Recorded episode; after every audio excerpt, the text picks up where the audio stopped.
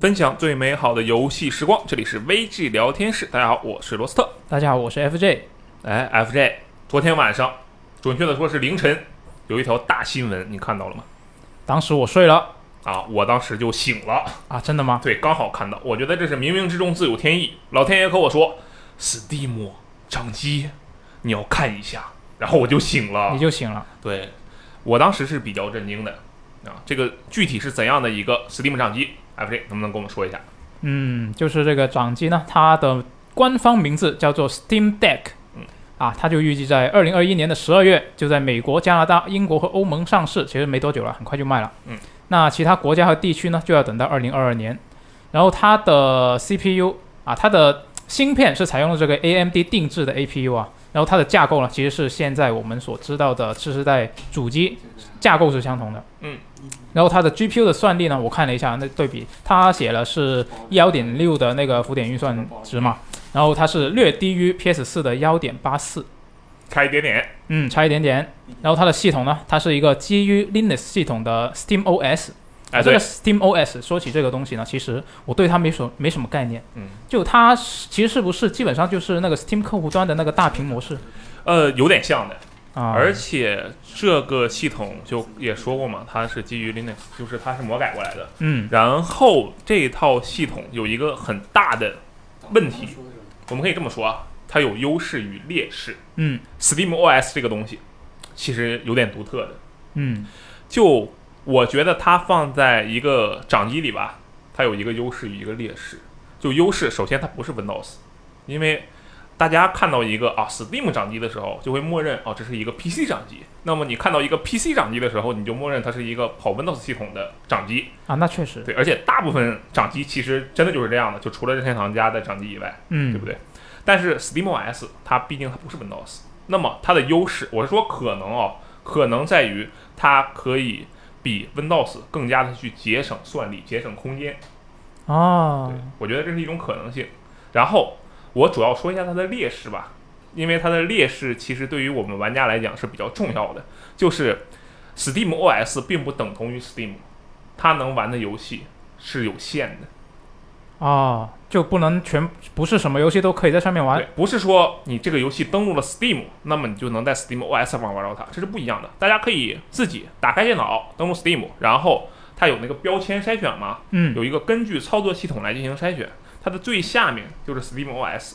你点一下那个，你就会可以看到很多游戏其实是不支持的。我举一个最直观的例子，就我刚刚还看了一下嘛，嗯它现在的那个热销榜嗯第一名啊是个免费游戏 A 派，因为它最近在进行游戏内的下促活动。哦然后这个游戏实际上你正常是能看到它的，它在第一位。但是，一旦你选择了那个 Steam OS 的操作系统的筛选之后，它就没了它就没了。哦，这其实是很不一样的，而且是很重要的一点。具体为什么我觉得它很重要，我们后面再说，可以吧？嗯。啊，然后它的屏幕方面呢，它是用了一个 720P 的屏幕嗯啊，是不过是16比10的。然后它的重量啊，我觉得它的重量和尺寸这个比较重要啊，确因为实它毕竟是一个掌机是吧？嗯，那它的重量竟然是一斤多，确实，六百六十九克，嗯，然后它尺尺寸其实也挺大的，就特别是它的长度就已经是接近三百毫米了，二九八。嗯对，那个宽度其实我觉得就还好，幺幺七毫米嘛。嗯。然后它的厚度四十九毫米。就还行，其实中规中矩吧。嗯然后我觉得，我们先说重量啊，嗯，重量六百六十九克，这个东西比我手头的那个十二寸的 iPad Pro 都重，特别恐怖。因为我经常会拿那个 iPad 去看一些，比如说视频啊，或者是这个漫画啊这样的东西，它的屏幕很大，而且屏幕很好嘛，体验就很好。但是我从来不拿它举着看。第一，当然这跟 iPad 本身也有一定关系，它是一个大长方形，你举起来其实挺费劲的。是但是它的重量，我最大的担忧不是说重量，我那我锻炼我的身体，我觉得可以的。但锻我炼身体开心。对我担忧的是这个东西，我锻炼身体的时候失误了，啪掉下来往我脸上砸，啊，我特别担。心这件事情。我觉得一斤多的东西直挺挺的砸到我的脸上，本来我就已经长得不太行了，这么一砸我就彻底可能就整容了。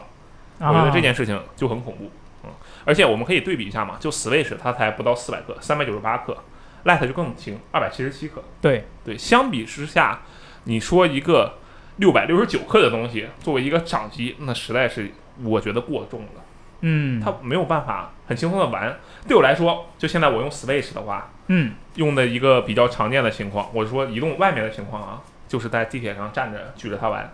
嗯我不太敢想象我举着个一斤多的东西，在外面在一小时的通勤之间一直举着它玩，我觉得这是有点恐怖的，它嗯这个重量偏重了。啊，嗯不，如果是对我来说的话，我觉得重量这个倒是其次，哦是这样我比较看重它的尺寸。它的这个尺寸你觉得怎么样？就长度来说，我觉得太大了，太对太长了。对，嗯，我们可以对比一下对它这这个数据。尺寸啊，我们听电台的朋友们呢，它的尺寸是二百九十八毫米嗯啊，然后你们可可能没有办法去直观的想象一下它到底是多长，嗯，但是我可以给你另一个数据，我说的不是 Switch，你以为我会跟 Switch 对比吗？不是，我要把它跟 Xbox Series S 对比对，x S 对 S，也就是一个说家用机，对不对？对，它比 x SS 还长，确实对，就这点其实就蛮恐怖的。是，然后其他的方面其实相比之下就还好，但它这个长度是真的真的有点长，嗯而且它是一个十六比十的屏幕嘛，所以它的宽度相对之下也稍微宽那么一点。嗯。就很多掌机，它的那些宣传片，它不是都是啊、呃展示一个，比如说有个人什么走走进地铁，他就开掏出来开始玩什么的，对，然后走出地铁，他往自己的啊、屁股后面的裤兜一插，嗯他就出去了，对，那这一个我觉得就很难，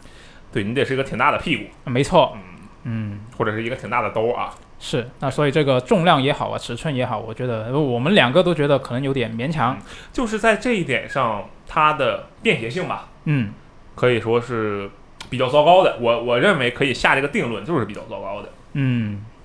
然后说完这个重量和尺寸方面，我们来看一下它这个掌机的手柄按键方面的东西。我觉得 OK 这个还是挺影响一个掌机的游玩体验吧，可以是的说是。我觉得它这个 Steam 掌机它的那个按键的分布，感觉哦，当然我没上过手，我不知道啊，但是看起来好像不太舒服。很奇妙，对不对？ 对，它就把按键跟摇杆都挤在了一个比较偏上部的地方。确实是这样。为什么它要这么做呢？因为它要给下面留一个放触摸板的地方，是，它就有左右两块触摸板。那两个触摸板，我看起来它应该是为了照顾那些就是它不适配一些呃手柄的游戏，它就对只能键鼠的，它只能用鼠标控制的，它就应该是为了照顾那个吧。确实，它的对触摸板的坚持其实是可以预料到的，嗯，因为 Steam 手柄啊，Steam 手柄，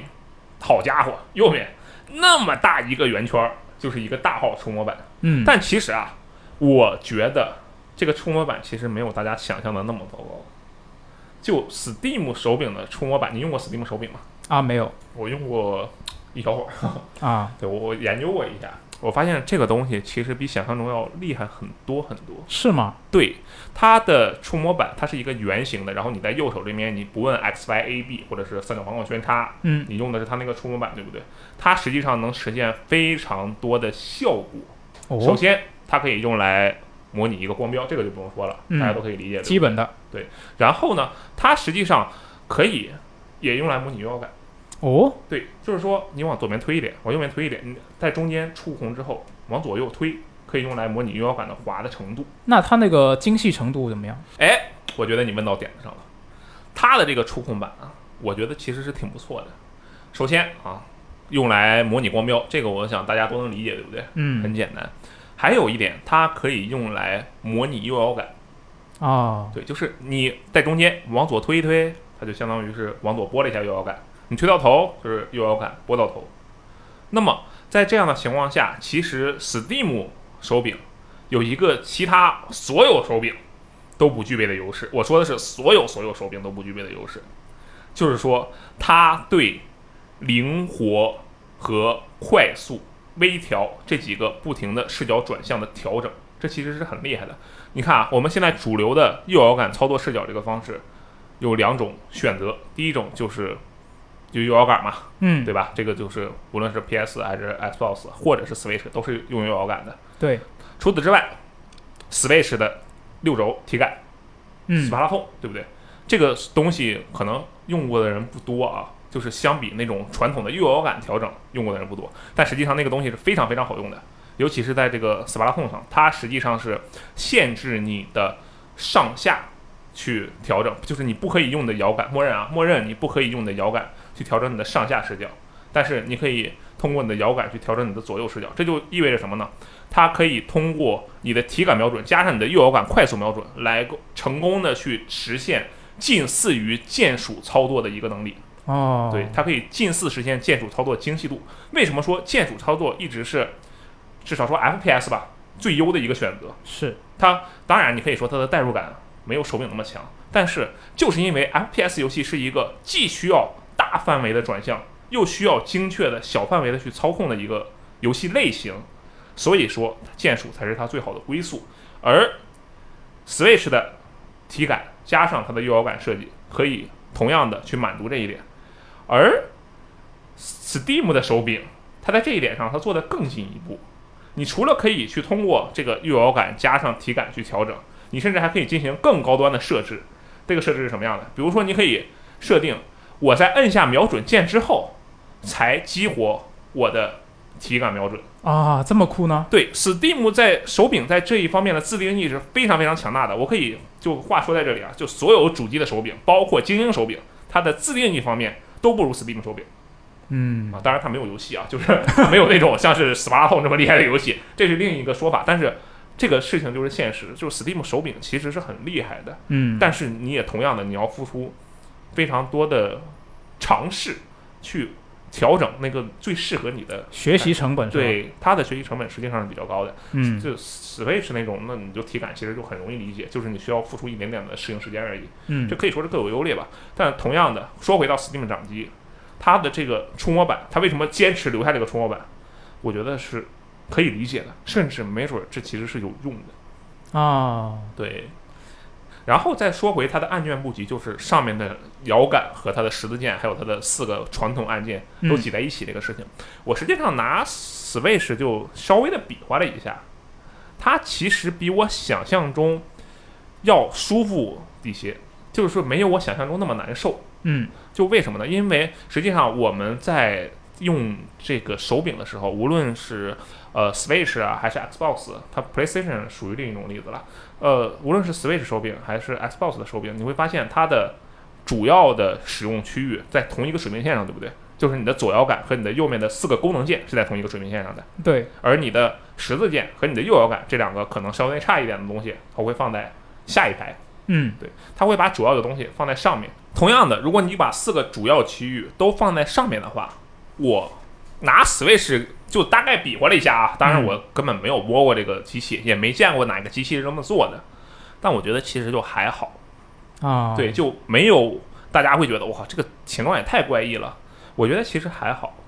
嗯如而且加上它下面的那个设计是一个类似于握把的设计嘛，就是它是这个摇杆下方的设计，对，对，其实我感受了一下，假如我我在用 Switch 的时候，我的主要的托的位置就在于这个下方手心的这个位置，以及后面放在后面的几个手指，它是一个这样托着的状态。也就是说，我会觉得，至少我猜想嘛，其实这个说起来可能有点底气不足，但我觉得这个布局应该没有大家想象的那么糟糕。你可以说它看起来很怪异，但它想做起来应该没有那么糟糕。嗯，你当刚然刚这也是猜想啊，你刚刚说到这个 Steam 手柄，嗯它的那个啊、体感瞄准的部分，嗯，其实它这一次的 Steam 掌机也有这个陀螺仪的控制。对，就我刚听你这么说的话，我感觉它这个掌机在操控这方面，说不定真的体验应该会挺不错。对，就如果它是能够把 Steam 的手柄的那一套就完全照搬到这个上面的话，嗯，然后它也支持触屏嘛。对。呃，所以我觉得到时候看一下，还是得看到时候真正时机出来之后，各大媒体的一个对评测的情况。因为我是看到很多朋友对它这个手柄布局还有它的触摸板对是一个否定态度的，是但相比之下，我觉得其实反而这个部分是它整个机器看起来最正常的一个部分，最有最最有可能让受到好评的部分。可能是最不用担心的部分。，对，嗯。然后这个 Steam 掌机呢，另外一个啊、信息是我个人比较关心的，嗯，就是它是支持你另外购买一个底座，然后通过这个底座呢，就可以拓展到这个显示器和电视上游玩。嗯，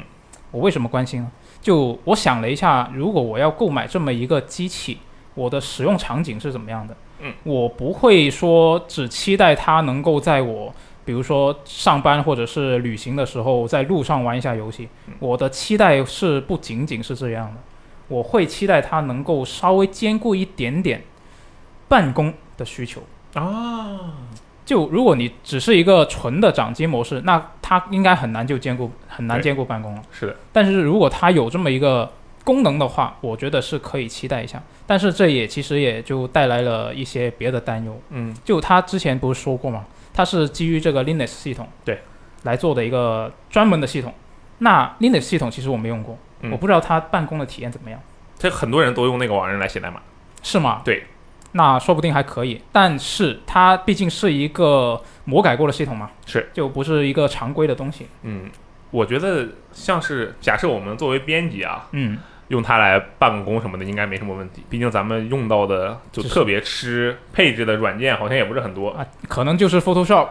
呃，对，但 Photoshop 我觉得它应该是没戏了。啊，但我们开个网页，然后打点字，我觉得应该没什么问题。嗯，那确实。嗯然后说完办公这一点呢，我觉得它拓展到显示器和电视上面，我会担心它的那个性能会怎么样。哦就就是是你原本只是 720P 的话，嗯你可能游戏还会有一个比较不错的表现嗯，但是你一旦把那个分辨率拉上去，那可能就很难说。我觉得它可能就不会拉分辨率，就是你在大型显示设备上依然是一个 720P 分辨率输出，啊，那体验就很糟糕那肯定满满屏狗牙。啊！对啊，嗯那所以这方面也是需要进一步的官方去公开这个信息，或者是等一些媒体的评测出来。嗯嗯，这这是我对这个东西比较担心的一个事情啊好。然后我觉得说起这个掌机，价格是很重要的一个事情。确实，你看它最低的那个价格啊，乞丐版六十四六十四 GB 的，它只要三九九刀。对，嗯很三九便九宜刀什么概念？如果你在国内定价，我觉得它可能会定二五四九 RMB、人民币，哦 OK，啊，大概是这么一个价吧。嗯，那这个价格的话，我觉得是它跟一些国内的其他竞竞品比起来，它是一个杀手级的价格。确实，就我看了一下嘛，国内其实有很多公司在做这个掌机啊，嗯，就通常好像，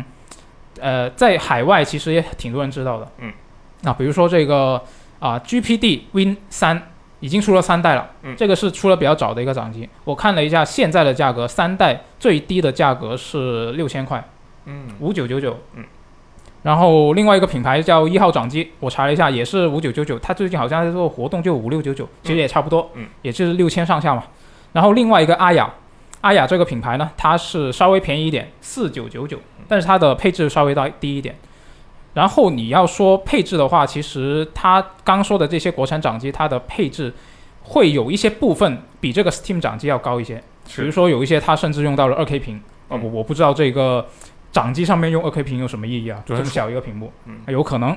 然后还有一些还用到什么线性扳机什么的，对，但是它这里面有一个很重要的情况啊，就是嗯我们没有直接说出来，这三个掌机它们完全都没有六十四 GB 这种 配置，啊，对，对，它它基本上我是记得最小512五百啊对，不对？五百五百，对，对那也就是说，如果我们要对比它的话，可能要价格上还是要跟五百一十二 GB 的那个 Steam 掌机来对比，啊，有道比理较好。一点。对，那五幺二 GB 的那个 Steam 掌机，它的售价其实也就四千出头，国内定价可能四零九九，对，大概差不多是这么一个价格。那嗯，主要是我觉得它这个乞丐版啊，我我不知道啊，但是我猜这个乞丐版应该是亏本卖。嗯，就是我算了一下嘛，它乞丐版三九九刀，然后它呃中间那一档的二五六 GB 的，它是卖五二九刀，它的差价大概是八百块人民币左右。嗯。然后我算了一下，这大概现在三星的九八零那个固态硬盘，嗯一 TB 的，它现在也就九九百多，哦，所以就是这个差价，你是可以买到一个 ETB 的顶级的，呃也不能说顶级吧，就是一个非常主流的 TF 一个 SSD。哦，那你但是你看这个六十四 GB 升到二百五十六，你就算不看这个啊、除了容容量之外，它的协议也不一样嘛。就是这个六十四 GB，它用的是 E eMMC 协议，嗯然后二二五六和五幺二都是用 NV NVMe E 协议的。嗯，那这个其实也是一个升级，但是它的这个差差价其实并没有这么一个差距。对，所以我觉得这个乞丐版可能真的是为了铺量，对，来做一个亏本的销售。嗯，嗯，你你怎么看这个价格？我觉得这个价格太美好了。嗯对，就为什么这么说呢？如果我啊，就我本人，我真的对它的这个乞丐版，我也不知道为什么你要把它叫做乞丐版啊，就可能因为我确实是乞丐， 我对这个乞丐版确实是很有很有兴趣。嗯就我觉得对我来讲，我会想另一个方向，也就是说，我不把它当做掌机来看待，哦，那当当什么我看待把呢？它当做一个便携的小电脑来看待。哦，对我用这个角度去看，两千多元买一个这样的小电脑，我能用来进行一些轻度的办公，同时我还能用来打游戏，能打很多很多游戏。嗯哦，我把它当游戏本儿，我觉得我超赚，我赚疯了，嗯，对不对？你这么想确实对，但是我会比较担心它，就还是刚刚说的，那嗯性能表现怎么样？就我看了一下它官网，它现在不是出了一个官网嘛，嗯然后它虽然没有放视频，但是它的网页上面有一些就内嵌的一些视频形式，就是看上去像动图一样，就背景在动，嗯，那个其实就是它的一个官方演示。 OK，然后它演示了什么游戏呢？我看了一下，它比较大型的游戏有这个《死亡搁浅》和《控制》。嗯，啊，IGN 其实也放了一个他们的一个预先的提前上手视频啊，嗯里面也有这些相关的视频。《死亡搁浅》和《控制》两个都是相对来说体量比较大的一个游戏嘛。嗯，这个《死亡搁浅》它的最低配置我印象中是幺零五零吧，嗯啊，没记错的话。然后这个《控制》是七八零，嗯，就控制稍微配置要求还低一点。我从它官方网页上面的以及 IGN 放出来的那个视频的演示来看，我觉得它的那个演示的效果还挺不错的，在掌机上。嗯那我就会有点担心说，如果像我刚刚说到，我买到这个东西，我不会只期待在路上玩一下，我会期待它作为一个拓展到显示器上，或者嗯说是啊、电视上这么一个场景。那分辨率拉上去之后，它表现怎么样就不好说了。确实，嗯，而且我觉得它表现应该不会太好。是，确实嗯是。那整体来说呢，我觉得这个 Steam 掌机的价格还是非常吸引人的，嗯但我会对它有不少的担忧。就其实这个也不是仅仅是针对它，就是凡是 PC 掌机，我都会有相类似的担担忧。嗯啊，比如说续航怎么样？对，它官方说了，我们这个东西续航二到八小时，是一个非常跨度非常大的一个官方数据。对我觉得他这么说的话，就基本上是已经回答了我的疑问，就是如果他跑，比如说控制《死亡搁浅》这种大型游戏，他只能跑两个小时。对，对，所以我觉得这就是一个很尴尬的点。就如果我只有两小时的这么一个时间的空间的话，嗯，我不会想着去启动一个像《死亡搁浅》这样的大型游戏，啊，就我不会在这么一个短的时间块里面玩一个大型游戏。嗯，这是可能是我一个个人习惯吧。那如果说我这个东西掌机的状态下，我不能玩大型游戏，然后它拓展到啊、显示器上，那个它玩大型游戏的体验可能又不太好，确实，那就很尴尬。嗯那退一步说，我们买这个掌机，我不是为了玩大型游戏，嗯，我把它当做一个独立游戏启动器，嗯。那我觉得这个也有一点尴尬，就是现在不是很多独立游戏它都推出了 Switch 版嘛？对，我为什么要专门买这个东西去玩它？哎，对，说到这一点啊，其实我是比较在意的。我昨天半夜不是看到了一条新闻吗？嗯我当时第一眼打开看，我说我靠，Steam Deck，我靠，掌机，我说这个东西就是我梦想中的东西。为什么这么说？因为我本来以为这是一个可以玩 Steam 上所有游戏的掌机，啊，它不是吗？它不是啊，它是 Steam OS 呀，它不是 Steam 上所有游戏啊。哦就是你刚刚说到那个点。，对，这是一个很严重的问题，对我来说啊，这是一个很严重的问题。嗯我认为现今市面上所有的 PC 掌机，他们的定位都很尴尬。就我确实有的时候会想，哎，我要是能边跑边玩个二零七七就好了，或者玩个 GTA 五，我会觉得很开心。但是这个东西是不会长久的。我要想舒舒服服的玩二零七七，玩 GTA 五，我必然是要回到我自己住的地方，有一个稳定的位置，嗯，然后我去用我更好的电脑啊来玩这个东西。而相比之下呢，我其实非常希望有一个掌机作为独立游戏专用机。Switch 当时在发售半年过后，它就开始有了更多的独立游戏开始上架了，对不对？嗯，这个时候就有玩家说：“我靠，这独立游戏专用机啊！”我觉得这是一个莫大的夸赞，就太好了。你要知道，独立游戏专用机这个东西实际上是很难得的。我拿 Steam 来讲，假设它真的出了一个掌机，就我以为的那种掌机，嗯，作为独立游戏专用机，那它就可以直接干掉 Switch。为什么这么厉可害以呢直接干掉 Switch？因为 Steam 上那独立游戏可不是你 Switch 能比的。Steam 上的独立游戏是你 Switch 三大家所有的东西加起来都没法比的一个数量，嗯，它上面有大量的有趣的，或者说当然也有无趣的，像是狗屎一样的游戏。但同样的，它有大量的有趣的、新鲜的，处于 Early Access 你没有办法在掌机上玩到的游戏。嗯，就这些游戏，假设你给我一个便携能够去玩的方式的话，我会非常非常开心。所以当时我第一次看到，我说哇，Steam 要出掌机，我是非常非常兴奋的。然后他告诉我啊，你这是 Steam OS，这点就让我觉得很冲突。就我不知道为什么威尔福他做的这个东西好像跟之前那些 PC 掌机没有什么区别，因为我以为强如威尔福这样的公司，他会明确的表示，我们这个东西就是要发挥我们 Steam 的优势。Steam 的优势是什么？那对我来说，Steam 的优势就是大量的独立游戏，大量的方便的功能。嗯，那玩三 A 这个事情，我其实我可以不跟你们竞争，你要玩那你就玩俩小时，你自己看着办去吧。但是你要是玩独立游戏，你玩一些第一人称射击游戏，这个第一人称射击游戏是打引号的啊，嗯，就是你懂吧？嗯射击游戏、啊，那你就能玩八个小时，那这个时间是绝对足够的。是，就所以我会觉得哇，这个东西就好可惜啊！它为什么不是一个能够玩 Steam 上所有游戏的东西？你想啊，假设现在有一个售价只要两千五百元的，虽然我可能再给他花点钱加一个拓展卡吧，嗯，我有一个这样的，我就算三千五百元，对，有这样的一个机器，然后我就可以玩这世界上所有新出的任何一个形态，无论它成熟与否的独立游戏，嗯，这是一个非常大的诱惑。啊，再给他出个订阅服务啊，那就太完美了啊，无敌，那不可能，但是我觉得这个就太完美了啊。对，所以我就会觉得，哎呦，这个掌机好可惜。在这一点上，可能是我还没有预预料到或者预见到 Steam 对它自己的一个定位。可能以后 Steam OS 说，哎，我更新了，你这所有的游戏就是能在我这个掌机上玩。嗯，那其实上，就算是这样，还有另一个问题，是什么呢？对，就是 Steam 为什么可以成为独立游戏的乐园？因为 PC 本身是一个非常适合做实验田的地方，它是一个很开放的地方，对，你可以随时在进行去调整。但是无论是其他的，比如说 Switch 还是两个比较传统的主机，他们是需要做相应的适配的。比如说对，你去玩一个，我就不说操作模式这一方面啊，操作模式这个大家都能想到，对不对？嗯，就说画面这一方面，你就我看过很多独立游戏，它登录了，我说 PS 和 Xbox One 的时候，嗯，这个东西它没法玩。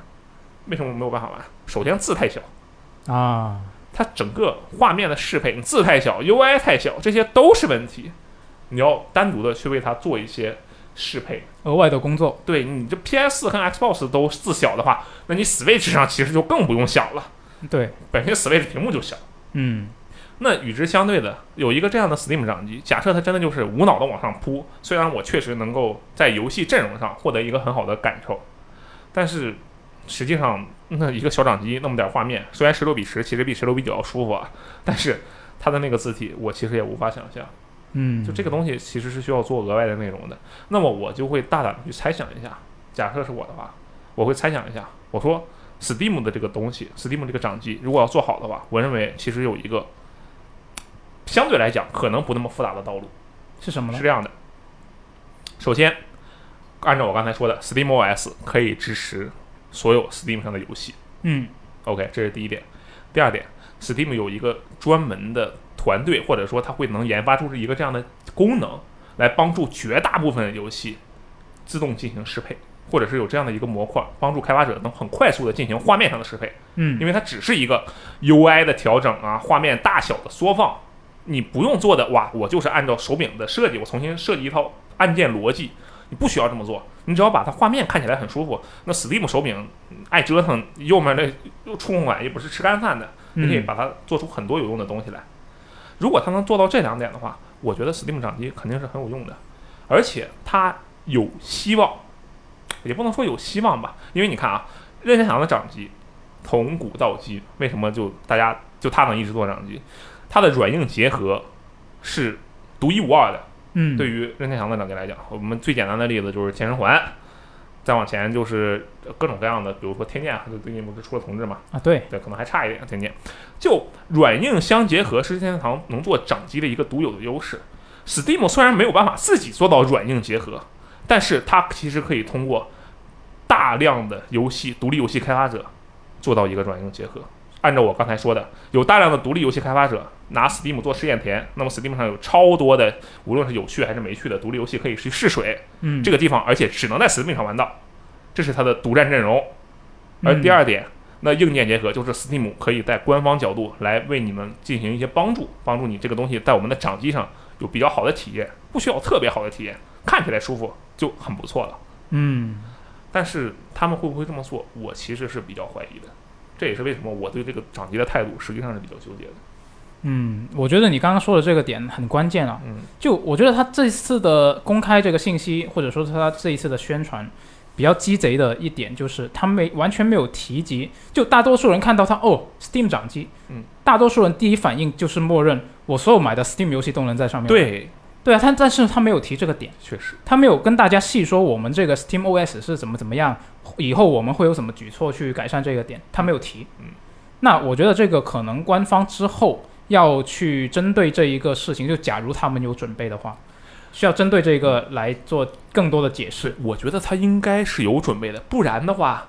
他肯定是利用了玩家的这个潜意识啊，因为你说出个 Steam 掌机，大家都会以为是对 Steam 上所有游戏都能玩，而且一想，哎，我库存里面几百上千个游戏，我去，我买这个掌机我爽到爆啊！嗯，然后结果人家说了一句 Steam OS，他也完全没有强调说这个 Steam OS 啊跟 Steam 这完全不是一个东西啊，他也没有去强调这件事情。嗯我觉得他后面应该是有要有一些操作，不然这个有点有点坑人了，我觉得。嗯，确实是，那就看官方之后怎么说确了。实，啊，我们刚才看到了一个新的消息哈，一些嗯新的消息，这个是我们在录制前面的内容的时候呢还没有看到的东西。没错，对，所以这里就额外给大家加两句，属于马后炮。对，补充一下，对，但是就还好，因为跟我们之前说的其实也没有特别大的冲突对，啊。首先是第一点，就是这个分辨率的问题。FJ 刚才对这个分辨率有一个担忧，对不对？嗯，他说的是，它掌机模式分辨率是七二零 P，那么它在接到其他的显示器上、外接的设备上之后，它的分辨率会不会提升？我对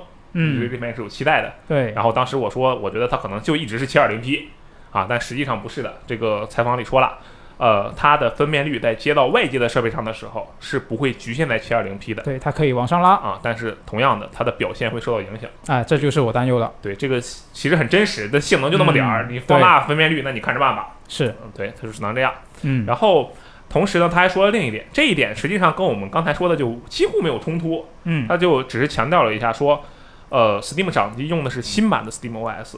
但是同样的，他依然没有说、哦、这个东西可以跑 Steam 上的所有游戏，他是没有这么说的。啊，具体支持什么他也没有细细说。对，所以这个东西到底怎么回事，还是得另看，跟我们嗯刚才的担忧是一样的。是，我们对这个新闻的讨论差不多就是这样了。嗯，那我现在来问一下 FJ，